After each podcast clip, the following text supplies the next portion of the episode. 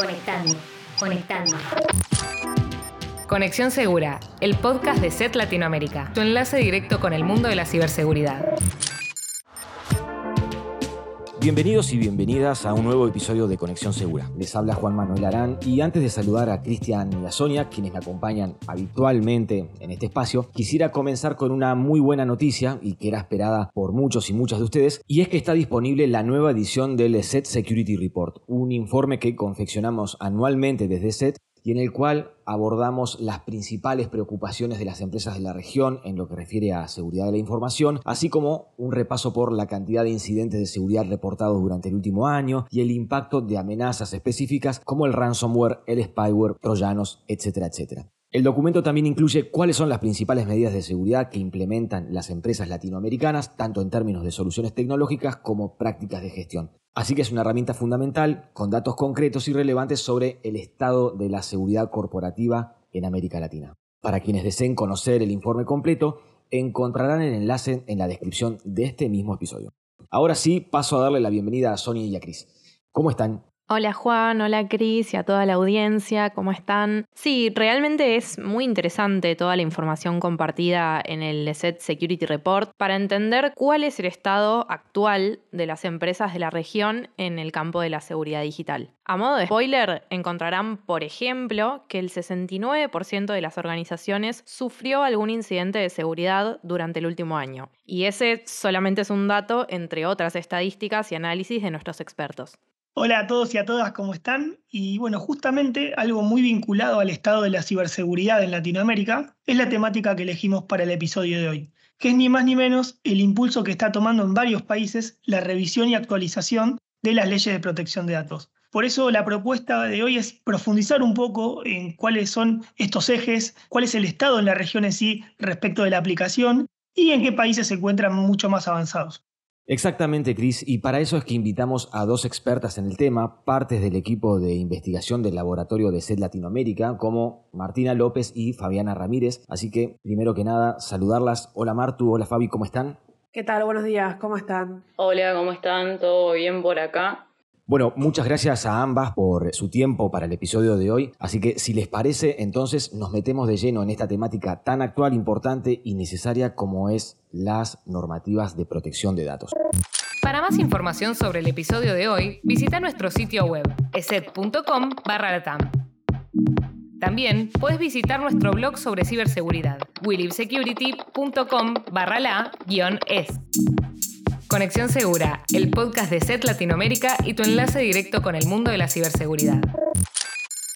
La protección de los datos personales en la era digital es un tema de creciente relevancia en todo el mundo. Para que entendamos su importancia, en un contexto donde la información personal se ha convertido en un activo de gran valor y donde las amenazas a la privacidad son cada vez más frecuentes, la necesidad de actualizar y fortalecer las leyes de datos personales se ha vuelto imperante. La buena noticia es que en los últimos años muchos países están revisando y mejorando sus protocolos y normativas de protección de datos personales a raíz del avance de la economía digital y el desarrollo tecnológico. Así que la primera pregunta para Fabi es, ¿cómo está América Latina en cuanto a normativa de protección de datos? Latinoamérica se encuentra en general hoy en día en un proceso de actualización de leyes existentes y por ejemplo en el caso de Ecuador este año recién comenzó a regir la primera ley referida a la materia en forma completa. La mayoría de estos países ya contaban con regulaciones referidas a la protección de datos, pero muchas datan de hace 10 años, 15 o más lo cual genera que, no, por supuesto, no aborden las nuevas tecnologías que fueron surgiendo en los últimos años y, en tanto, produce la necesidad de que los países renueven sus regulaciones y es así que en los últimos años, más o menos cuatro o cinco años, ya empezaron con tratativas para poder regular correctamente sus leyes para que puedan ser eficaces frente a problemáticas que son más bien recientes. Y Fabi, si se pueden enumerar, digo, ¿cuáles serían los ejes principales de las tendencias legislativas relacionadas obviamente con la protección de datos en América Latina.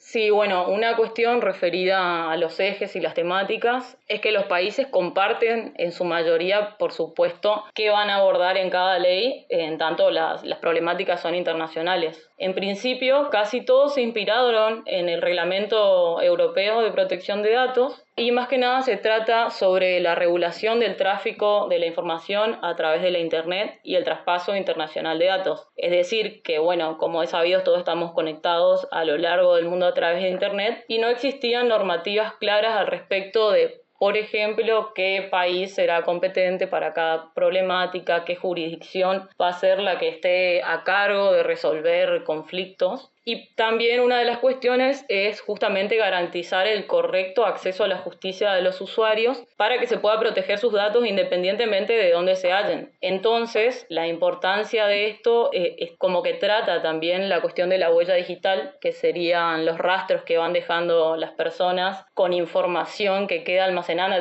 en diferentes bases de datos y que está atravesando la Internet constantemente. La idea de los países es regular una forma correcta de cómo se va, quedando estos rastros, en tanto si corresponde dejarlos o cómo eliminarlos, cómo corregirlos. Y el eje principal que atraviesa toda la normativa y que es muy definitorio es que es darle la primacía del consentimiento a los titulares de los datos. Es decir, que lo más importante y frente a cualquier tipo de duda o conflicto, se va a tener en cuenta si la persona cuyos datos están, digamos, en juego, dio o no su consentimiento para la tratativa de los mismos. Eso serían, en principio, las cuestiones en las que las leyes buscan actualizarse. Entiendo por lo que decís que en la mayoría de los casos esto también tiene que ver con una actualización ¿no? de estas legislaciones. Eh, me parece que en el caso de Chile la ley anterior es del 99, si no me equivoco, ¿no? Martu, ¿cuál es la situación de Chile y cuáles son los principales cambios que trae esta nueva ley?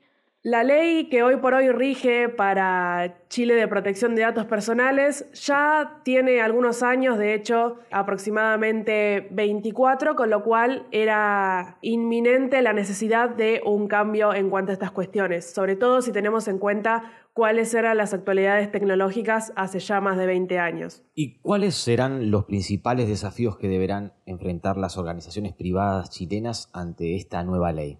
La ley de protección de datos que rige en este momento en el país se toma algunas ventajas, algunos términos quedan demasiado laxos, pero sienta unas buenas bases en, por ejemplo, la clasificación de cómo vemos un dato en cuanto a su sensibilidad, cómo deben protegerlos y asegurarlos, quizás ya no mencionando tanto la necesidad de seguridad, que sí es algo que menciona la nueva ley, y sí establece datos firmes y concisos en cuanto a la respuesta que le deben dar los organismos que tienen los datos personales de una persona a él mismo a la hora de solicitar eliminaciones, modificaciones y demás. Algunos cambios interesantes que propone la nueva ley, si bien son bastantes, me parece adecuado mencionar los más importantes. En primer lugar, la puesta en explícito de la necesidad de proteger la información que tienen las organizaciones que manejan los datos personales. Explícitamente la ley menciona que deben garantizar la seguridad de la información con ejercicios de ciberseguridad, aplicaciones pertinentes y monitoreo constante. En segundo lugar, y como novedad también, agrega como fuente de licitud, es decir, lugar válido donde se pueden obtener los datos, el medio digital. La ley antigua menciona que se debe dar consentimiento de manera escrita y dar efectivamente esta información de esta manera. En la nueva ley se menciona no solo escrito a puño y letra, sino también de manera digital y más aún o su equivalente de manera digital. Otra de las puntas más importantes y que esto representa un desafío no solo para quienes maneja los datos personales y no solo para los usuarios, sino para el país a nivel gubernamental, es la creación de la Agencia de Protección de Datos Personales, quien se va a encargar de fiscalizar, recibir denuncias y sancionar de acuerdo a los parámetros de la nueva ley propuesta. Como cualquier ley que modifica o menciona algo referido a datos personales, esto tiene su afección, como bien mencionamos, a organizaciones tanto públicas como privadas y presenta un desafío no solo en cómo se tratan los datos en sí, sino también la puesta en oficio, puesta en regla de ciertas características y normativas que antes quizás estaban un poco mencionadas de manera implícita, pero ahora se requieren de manera explícita. Caso es el de la necesidad de protección y de garantizar la ciberseguridad de los datos. Esto quiere decir que cualquier organización que sufra una brecha de información probablemente sea más escrutada con esta ley y este puesto en explícito que mencionábamos. En segundo lugar, la necesidad de contar no solo con herramientas para protegerlos, sino también personal a cargo capacitado para poder realizar los manejos correctos en cuanto a protección de datos personales y tener políticas internas y manejos que permitan justamente adaptarse a la ley. Esto va a ser un cambio que si se lleva a cabo, si se sanciona efectivamente la ley, recordemos que todavía está en la vuelta a la Cámara de Origen, con lo cual todavía no sancionada, va a presentar un desafío no solo para usuarios finales y tampoco solo para entidades gubernamentales, sino también para organizaciones privadas. Bueno, un poco en línea con lo que mencionaba recién Martu del caso de Chile, en Argentina está en tratamiento en el Congreso de la Nación el nuevo proyecto de ley de protección de datos personales y a su vez se está trabajando en un proyecto de transparencia de protección de datos vinculado a la inteligencia artificial. Mientras que en Ecuador entró en vigencia la ley que se creó en 2021 y comenzarán a aplicarse multas. ¿Qué podemos decir de la situación de estos países puntualmente? Bueno, en el caso de Argentina, efectivamente hay un proyecto que se está tratando desde el año 2018, que es importante recalcar que tuvo mucha influencia por parte del Reglamento de Protección de Datos Europeos, porque dentro del contenido de esta normativa incluye ciertos principios que estableció dicho reglamento al que tiene como guía. Hay muchos cambios que propone esta reglamentación nueva pero se podría mencionar en principios como ideas destacadas que, por ejemplo, se va a aplicar la ley argentina a, las problemáticas que surjan en cuestión de protección de datos referidas a habitantes argentinos independientemente de dónde se encuentren los datos almacenados o qué organización sea la que los trate. Esto es una cuestión importante en cuanto a la competencia, digamos, jurídica sobre la cuestión. Otra cosa importante que plantea este nuevo proyecto de protección de datos es la idea de ampliar el concepto de datos sensibles. Ya nuestra no es nuestra ley anterior, sino nuestra ley actual que aún está rigiendo, contemplaba este concepto tanto de sensible, personal, público, pero eh, en este nuevo proyecto se amplía la idea incluyendo esta idea que incluye, por ejemplo, cuestiones de culto, de política, de salud, de orientación sexual, cuestiones de determinación de género y así muchos otros que antes no, no eran tenidos en cuenta, pero que están íntimamente vinculados con la privacidad de los individuos y que muchas veces quedan almacenados en distintos lugares del mundo. Una innovación que tiene esta ley, que está de la mano con también ciertas modificaciones que hubo en los últimos años de la ley argentina, como ser el Código Civil, es que se le da una cierta autonomía a los adolescentes y a los niños para poder consentir respecto del tratamiento de sus datos. De hecho, se plantea que a partir de los 13 años, teóricamente, un niño o un adolescente estaría apto quizás para entender de qué estamos hablando con respecto a cómo compartir sus datos. Esta idea por ahí dependería de la autonomía del niño, pero hoy en día los adolescentes ya van creciendo en un ambiente de constante contacto con la tecnología y muchas veces son capaces de, de entender cómo es la cuestión frente a ellas. Y la verdad que es una modificación que pretende este proyecto.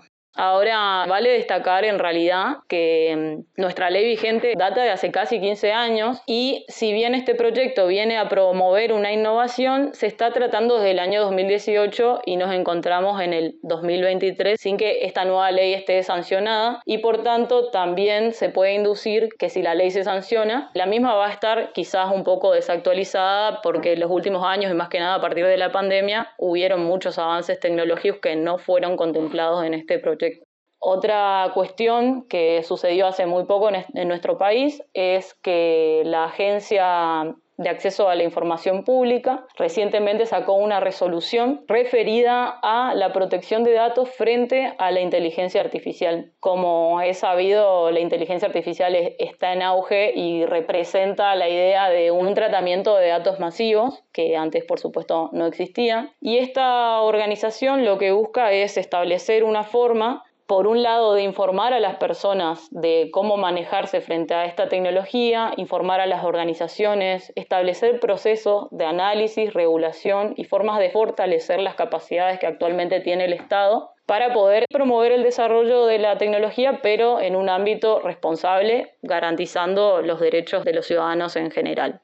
Y referido a la otra cuestión que planteaste de Ecuador, eh, en mayo del 2021 se sancionó la primera ley del país, lo cual se podría decir que fue quizás un poco tarde. Y esta ley recién entró en plena vigencia este año 2023 porque se dio como un plazo a todas las organizaciones ecuatorianas para que se adapten al sistema que proponía esta ley y puedan cumplir efectivamente los principios de esta. Ahora bien, una de las novedades de esta ley es que no solamente establece quizás un organismo un poco fuerte para encargarse de velar por el cumplimiento de la normativa, sino también que trae aparejada la aplicación de multas a las organizaciones que a esta altura no hayan podido crear sistemas de gestión de la información de acuerdo a los parámetros de la ley. Bueno, como recién mencionaban, vemos que cada país está en un estado diferente, ¿no? Podríamos decir que uno de los principales desafíos que están teniendo en la región tiene que ver con robustecer los mecanismos reguladores para efectivamente aplicar las multas correspondientes por incumplimiento.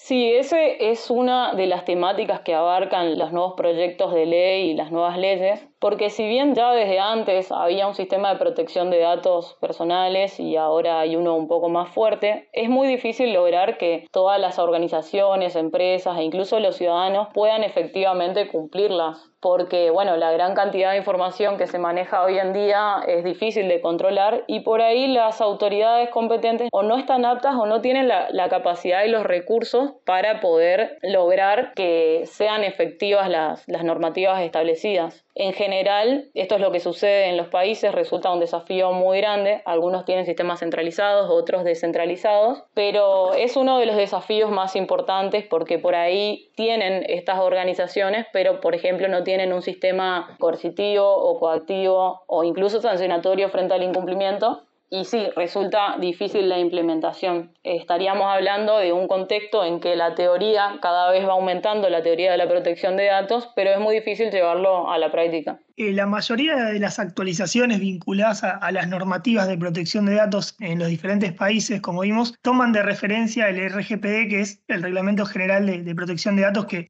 data del 2016 y que se convirtió como en un referente global en cuanto a la protección de datos de personas físicas. Tomando esa normativa como referencia, ¿cuáles serían los desafíos para las pequeñas y medianas empresas? ¿Y cuál sería la principal recomendación para las empresas que se están preparando? Como bien dijiste, digamos, de alguna manera el foco en el que se basaron muchas normativas es el Reglamento de Protección de Datos Europeo. En principio fue del año 2016, pero tuvo sus modificaciones en el 2018, con muchas cosas a tener en cuenta. Y esto generó también la necesidad de las pequeñas y medianas empresas, aunque también a, a las empresas de gran envergadura, de acomodarse a los sistemas que plantean. Es una dificultad porque en principio cuando se crearon estas organizaciones por ahí no se tuvo en cuenta este tema referido a los datos y no se cuentan con recursos, no se encuentra con información ni personal que pueda de alguna manera solventar estas cuestiones y mucho menos con sistemas de gestión de la información acordes a este tema. Entonces plantea desafíos en cuanto a generar, por ejemplo, este sistema y dentro de los que se podría mencionar